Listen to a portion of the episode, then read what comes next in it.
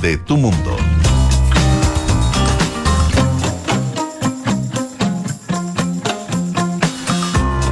Muy buenas tardes a todos y a todas en este día martes 11 de octubre, que estamos con una realidad desfasada, porque aquí, como dice Andrés Benítez, es bien raro estar eh, martes 11 cuando ya tuvimos el feriado del 12. Del 12. Dicho eso, bienvenido Andrés, bienvenido Arturo Fonten. Muchas gracias, se te ve muy bien, muy descansada. ¿Tú encuentras? Sí. Se qué, te hizo... qué, bueno, qué bueno. Los eh, trabajos domésticos eh, de alguna manera ayudan a descansar la mente. sí, no, como, como jardinear. Sí, vi algunas eh, flores tuyas, bonito. Sí, sí, fue el terminal de flores. ¿Fuiste al terminal? Sí, me da un panorama que me gusta mucho hacer, la verdad, ese.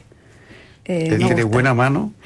No, no sé si tanto, pero le pongo empeño. Pero por lo gusta. Pero me gusta. Oye, a propósito de esta confusión de, de, fin de semana, es que mm, efectivamente el feriado originalmente es mañana, ¿no? Eh, sí, o sea, el 2 de octubre. Con buenos ojos se adelantan las cosas, creo que.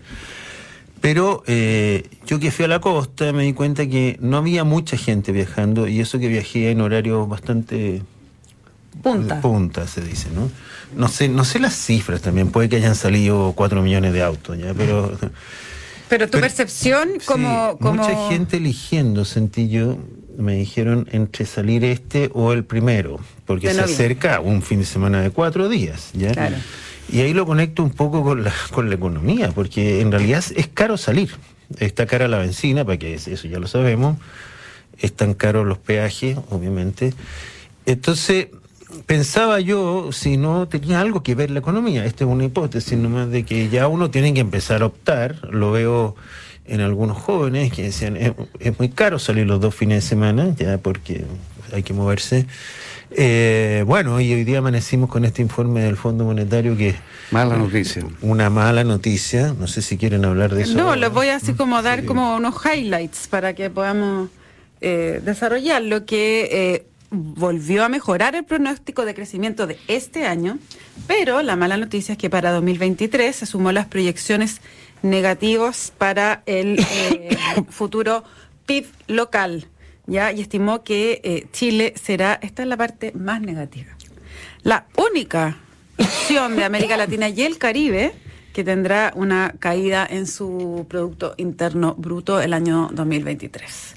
Eso, naturalmente, eh, ensombrece los ánimos para partir esta semana. Sí, mira, yo yo de repente pienso que entiendo de economía, pero yo vi este informe y me sorprendió. ¿Tú piensas que entiendes de economía? Sí, ah. pienso, porque más que mal estudié pero estudiaste economía, por sí, eso. no, pero es que hay cosas que me sorprendieron como si fuera un niño. Eh, este informe, la primera es darme cuenta que somos los peores de todos. Es decir, eh, las proyecciones del Fondo Monetario son las de Chile son las más malas.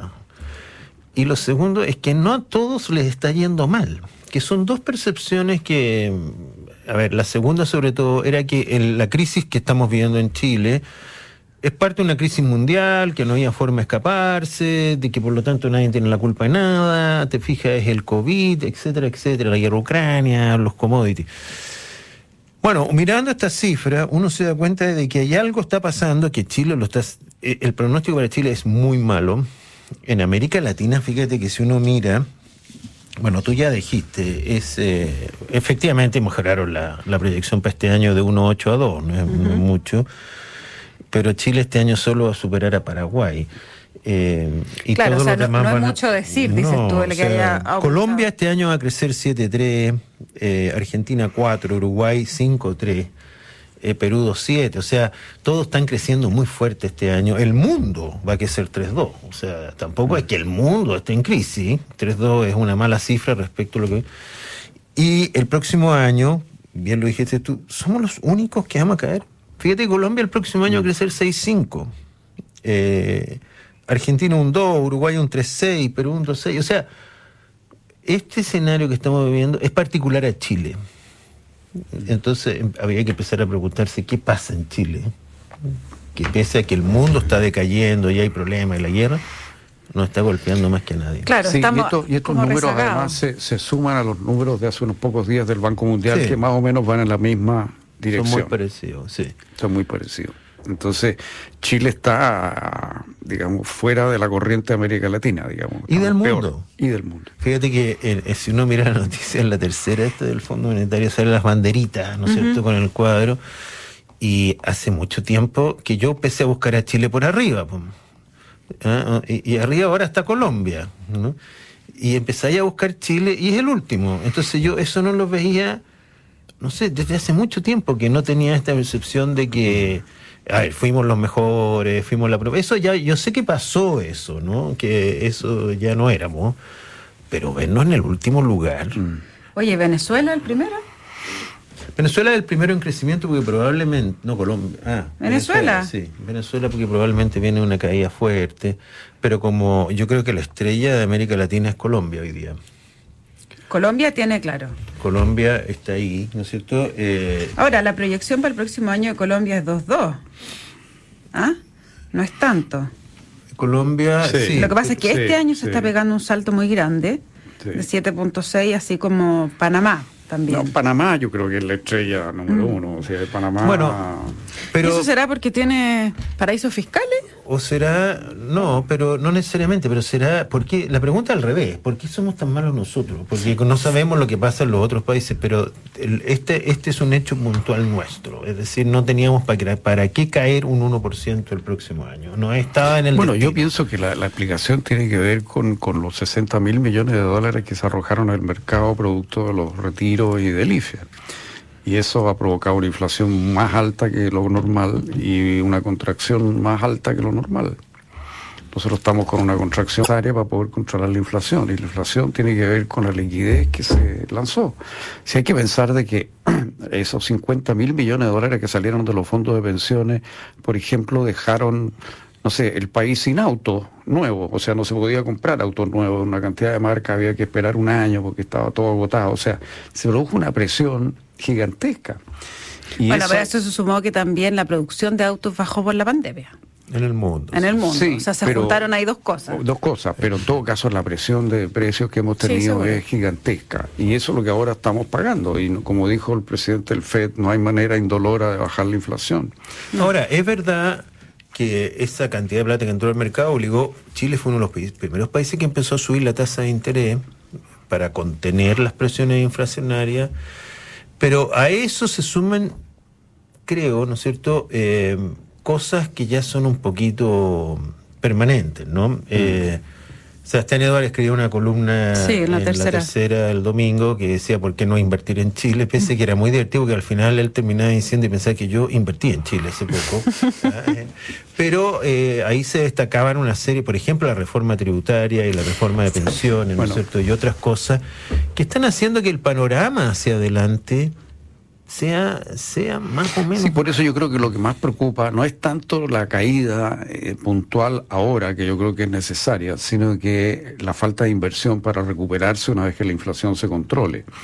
Y, y tenemos todo tipo de malas noticias en materia de inversión. Eh, por ejemplo, el retiro del proyecto de 500 millones de dólares de hidrógeno verde de HIF y Enel.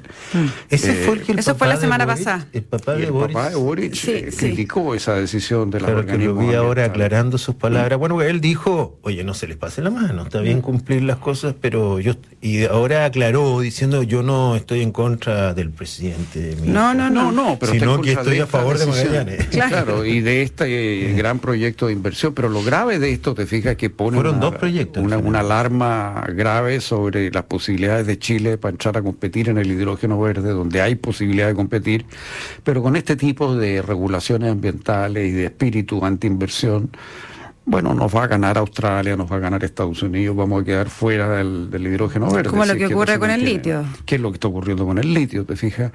A eso se agrega la reforma tributaria que no es pro inversión. Entonces, claro, el problema es que nos podemos encontrar el próximo año con que la inflación se ha controlado, ha bajado bastante, no creo que no va a llegar a tres, pero, pero, pero va a estar bastante controlada y con una economía absolutamente trancada y con una inflación, con un desempleo alto. Oye, y se acabó la plata, ¿eh? porque esto se mide, y salió el otro día de que el saldo en cuentas corrientes, cuentas RUT, que se que, subió mucho por, el IFE. ¿eh? por el IFE y por, los retiros. ya, se acabó. Hoy día hay más deuda que plata. Eh, y eso explica las caídas del consumo, la construcción, etcétera. Bueno, y este escenario lo tiene tan claro la gente que en la encuesta del lunes de CADEM, el 12% de la gente cree que Chile está progresando, fíjate. Es una cifra. Es cierto que antes el plebiscito llegó al 9%, pero 12%, y el 87% piensa que la economía está estancada. Y te apuesto que, pero esa es la típica pregunta donde la gente piensa que está todo peor, pero cuando le preguntan por sí misma, sí, es está mucho mejor. una dicotomía que, que ¿Ah? la inventó la encuesta CEP con Arturo. Sí. ¿Nos podría dar una explicación? Pero, pero es que el punto es que eh, por lo menos la explicación que yo escuché, la gente mira el entorno y dice, el país está mal, ¿ya? independientemente de cómo esté yo, que, la pregunta mm. no, es, no se invalida, no sé, Arturo tú sabes más, pero... No, no, no, claro que no, son dos preguntas diferentes. Por, por supuesto, y la perspectiva es muy negativa en todos los sectores, o sea, hay un ambiente de pesimismo muy grande. Eh, miraba la encuesta de la UDP, por ejemplo, y de aparece... La UDD. De la UDD, perdón, de la UDD aparece primero seguridad, eh, que es otro tema que está afectando la inversión, obviamente, la seguridad, la sensación de un país inseguro. Eh, eh, segundo, la inflación. Y la desigualdad aparecía con 6%, la constitución con 4%. O sea, el tema desigualdad y constitución está muy abajo en las prioridades ciudadanas. respecto de seguridad 52, respecto de inflación 22. Pero, pero, ahí pasa algo que es eh, como se contradice una cosa con la otra, quizás, pero esto es una interpretación, que efectivamente el proceso constituyente no tiene ningún rating hoy día en la encuesta, porque no son las preocupaciones de la gente, pero cuando hablamos de inversión, eh, y de economía, yo creo que sí sigue teniendo un peso muy importante en las decisiones de inversión. Por supuesto. Entonces, la, incertidumbre eh, constitucional afecta. afecta, ah. claramente que afecta. Y en la medida que no salga un acuerdo luego y no haya una claridad respecto de cómo se va a hacer el mecanismo, los itinerarios, eh, la cosa, las inversiones al menos, creo que van a estar no, sin duda que los tendientes a frenarse. Tienen, que estar mirando el escenario y tienen que estar mirando la reforma tributaria y qué va a pasar con, con la constitución en general, con las mm. normas, por ejemplo, con el agua. Si tú eres agricultor y estás pensando no sé, aumentar tu producción de, no sé, plantar cereza, digamos, para que Por supuesto. son peras que demoran siete años. Obviamente tú quieres saber qué va a pasar con el agua. Eh, entonces, y hay que entender también que este país está en la última preocupación de los grandes inversionistas. Estas son inversiones marginales, salvo la minería y algunas cosas, o en el litio, que podría ser algo interesante. Pero, la minería son grandes inversiones. Sí, pero lo que te quiero decir es que en general, ¿no es cierto? Chile no, no es un país que uno necesariamente tenga que invertir. eso, eso es lo que me parece que a mí, me parece que muchas de las personas del Frente Amplio no ven. Yo creo que, y de la, de la Pro Dignidad, del Partido Comunista, como que ellos actuaran como si Chile pudiera regodearse, como que los inversionistas no tuvieran alternativa, como que el litio fuera en Chile con ninguna parte, o el cobre fuera en Chile con ninguna parte. Entonces, no, no, no ven que el cobre se puede sacar en el Perú, se puede sacar en Australia. En el caso del litio, me decía gente que sabe el otro día que hay, no sé, 300 proyectos que están empezando en cambio con este, porque el litio, el precio ha subido nueve veces. Enormemente. Entonces, con eso se han hecho rentables yacimientos en muchas partes del mundo y nosotros seguimos mirando como, oye, vamos a decidir qué hacemos con el litio. Lo mismo que hace Bolivia, por lo demás, que está sentado en la mayor reserva de litio que tiene en el mundo prácticamente y no ha hecho nada. Pero vino la semana pasada este, se llama Martin Wolf, el editor del Financial Times. el que hace los almuerzos. ¿Dejaba el almuerzo con Martin Wolf? Ah, pero ese, ese tipo eh, parece que causó mucha sorpresa en un, en, un, almuerzo privado, ¿no es cierto? Donde alguien le dijo cuál eran las preocupaciones que tenían sobre Chile, en Inglaterra, en Europa, y le dijo, Chile está en la preocupación 200 nuestra. O no es un tema si tenemos que mirarlo, vamos a decir, te fijas, vamos a decir, mira, nos preocupa esto, esto, otro. Y eso a mucha gente le duele, pero, es así. Pero también lo que, que infula a la gente, porque yo me parece natural que, que, esté en el 200 para, Londres. O sea, el, mundo tiene realmente muchos problemas. Y, entonces, la competencia por atraer inversionistas es, es, es feroz, ¿te fijas? Y, los tipos no necesariamente tienen Chile en el radar, o sea, no lo tienen, efectivamente, porque es un país hoy día.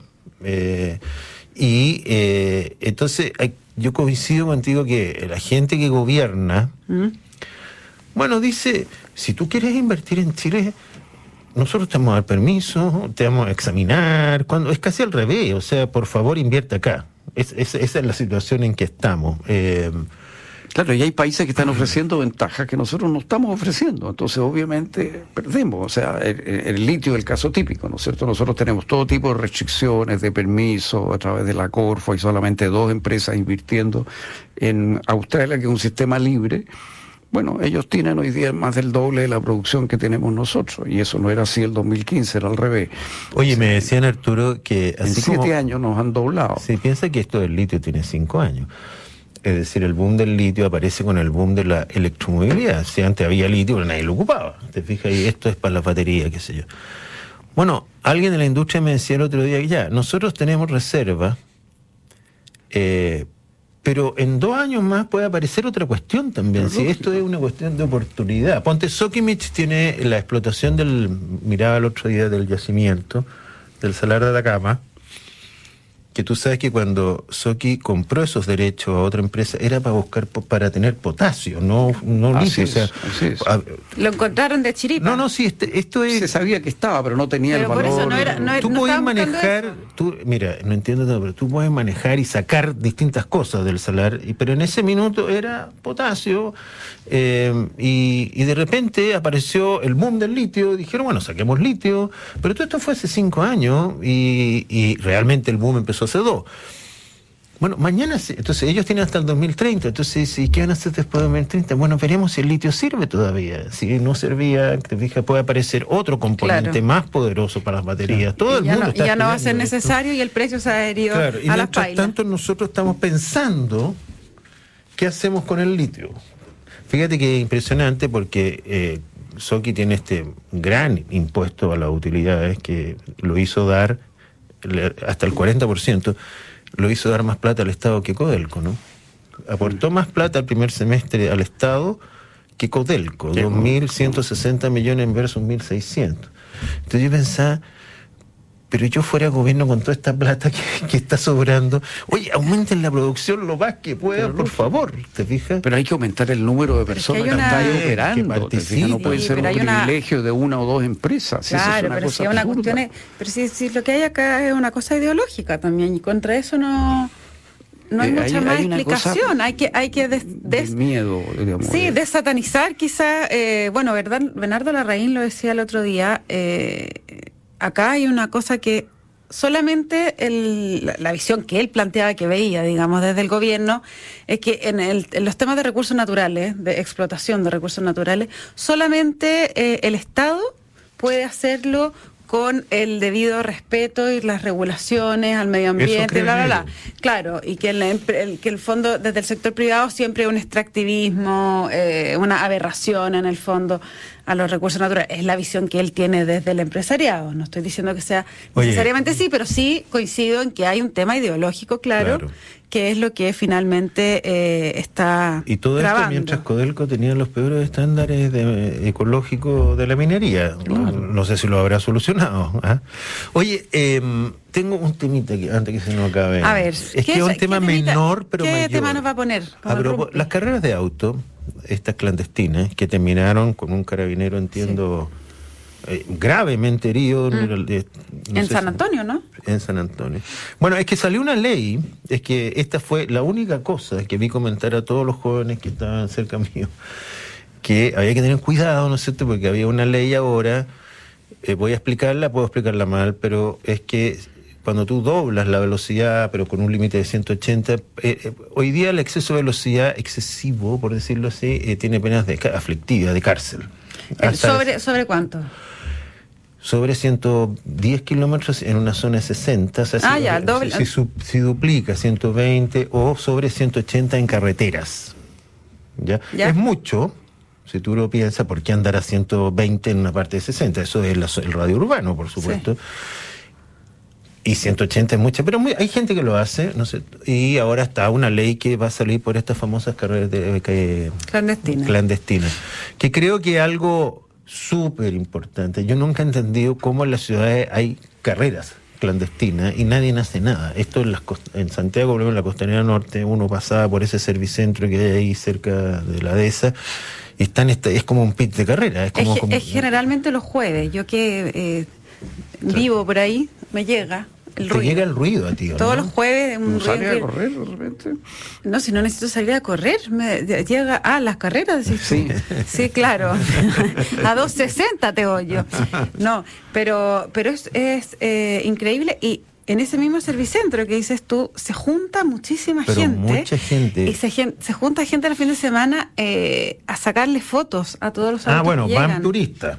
Sí, hay un turismo. Hay gente que va a virar esto. Eh, a mí me han pasado estos autos de, de pronto, es, es, bien impresionante, ¿eh? porque... Ah, tú vas manejando y te pasa por el lado... No, y claro, de repente tú ves dos autos que van muy despacio y dice, ¿qué le pasa a estos tipos? Y de repente aceleran. Arrancan. He, he, visto yo en vivo las carreras, por decirlo así, muy peligrosa y y bueno, creo que estos son cosas de las cuales eh, no hacen cambios políticos, no hacen una constitución, pero son detalles muy importantes que tienen que ir solucionándose, porque bueno, ya vimos lo que le pasó a este carabinero, que fue a detener una, carrera una carrera, le pegaron con un fierro en la cabeza, creo.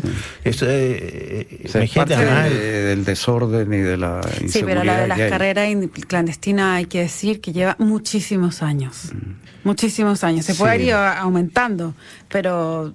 Yo no entiendo años. por qué en este país las cámaras no tienen efectividad, fíjate, porque. ¿Te acuerdas que antes habían estos fotorradar, estos fotorradar y, y, fueron Te cuestionados? Y claro, uno no sabía quién iba conduciendo.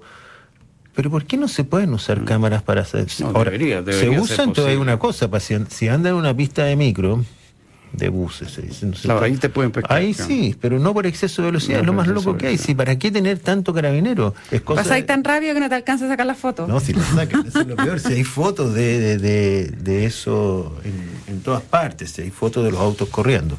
Bueno, bueno, me llamó la atención eh, el, el accidente del carabinero, no el accidente, el atentado a algún carabinero. Y y también me llamó la atención, José, tu comentario en la tercera. De, me va a retar. No, a favor. Ah. Cuando dijiste que no es noticia.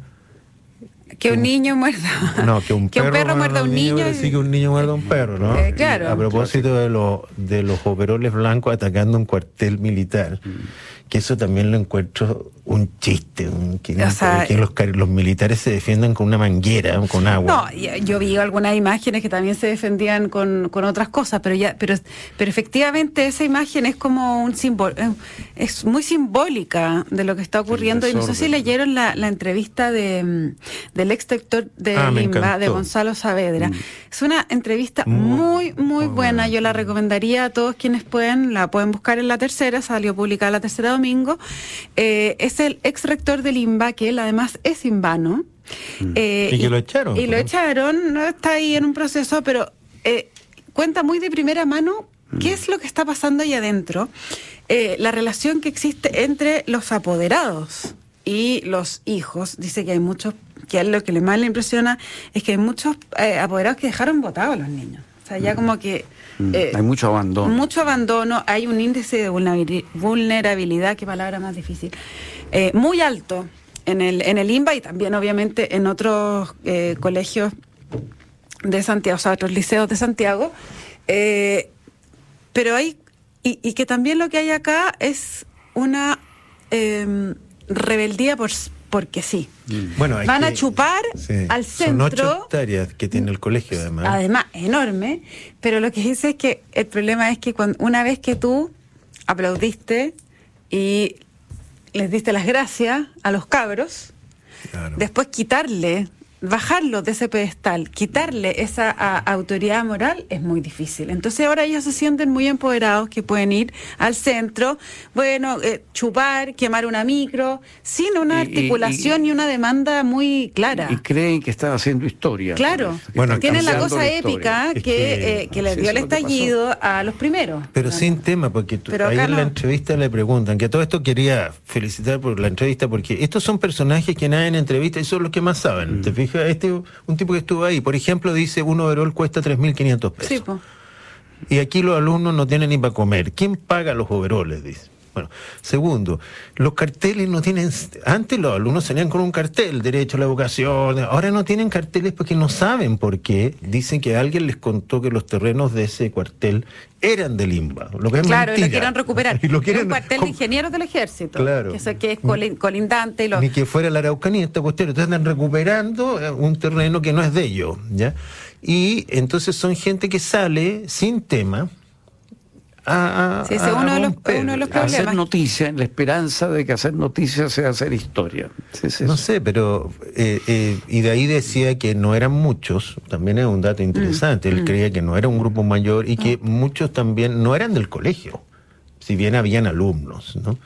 Bueno, pero eh, ese es otro caso diario que vemos que estos son. Se quema un bus todos los días. Todos los días. O esto, creo que ese, ese cuartel tú pusiste, habían, lo han atacado como 40 veces. 60 67 ataques en lo que va del año, 69, algo así era. Eh, lo que pasa es que, claro, eh, había habido varias personas que trabajan ahí que habían sido heridas, que algunos eran militares, otros no, pero esta vez ya fueron cuatro no, si la próxima, la próxima se lo toman.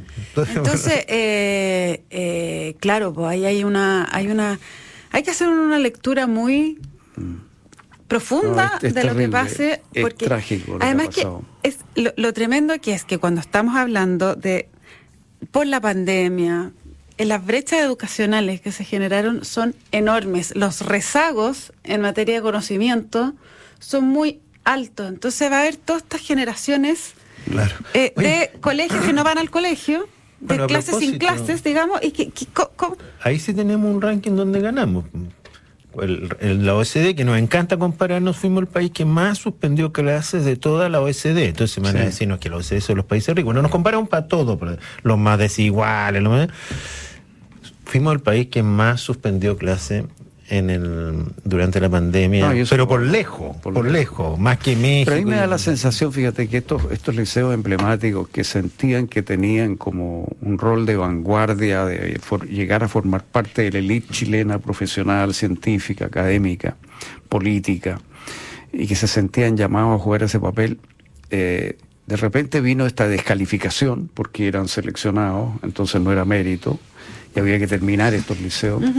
Y entonces se han quedado ellos con esta bandera, que es la bandera de salir a la calle, hacer noticias, la esperanza de hacer historia, de cambiar la historia. O sea, ellos se han transformado en una vanguardia estrictamente política ahora.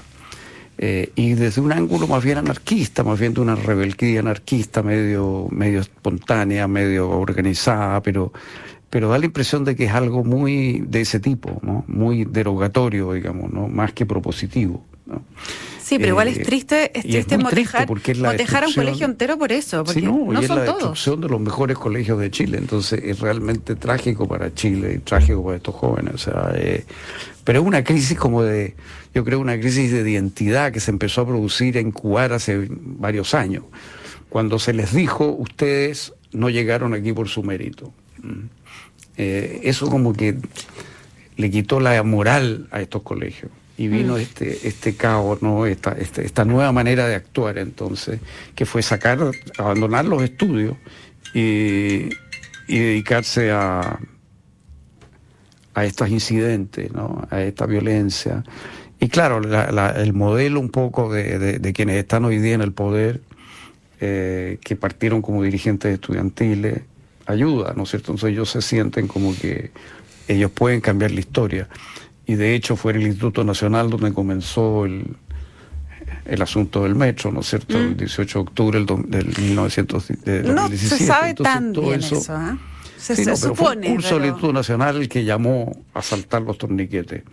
Ellos lo sienten así y entonces ellos, esa es la tarea que ellos tienen ahora.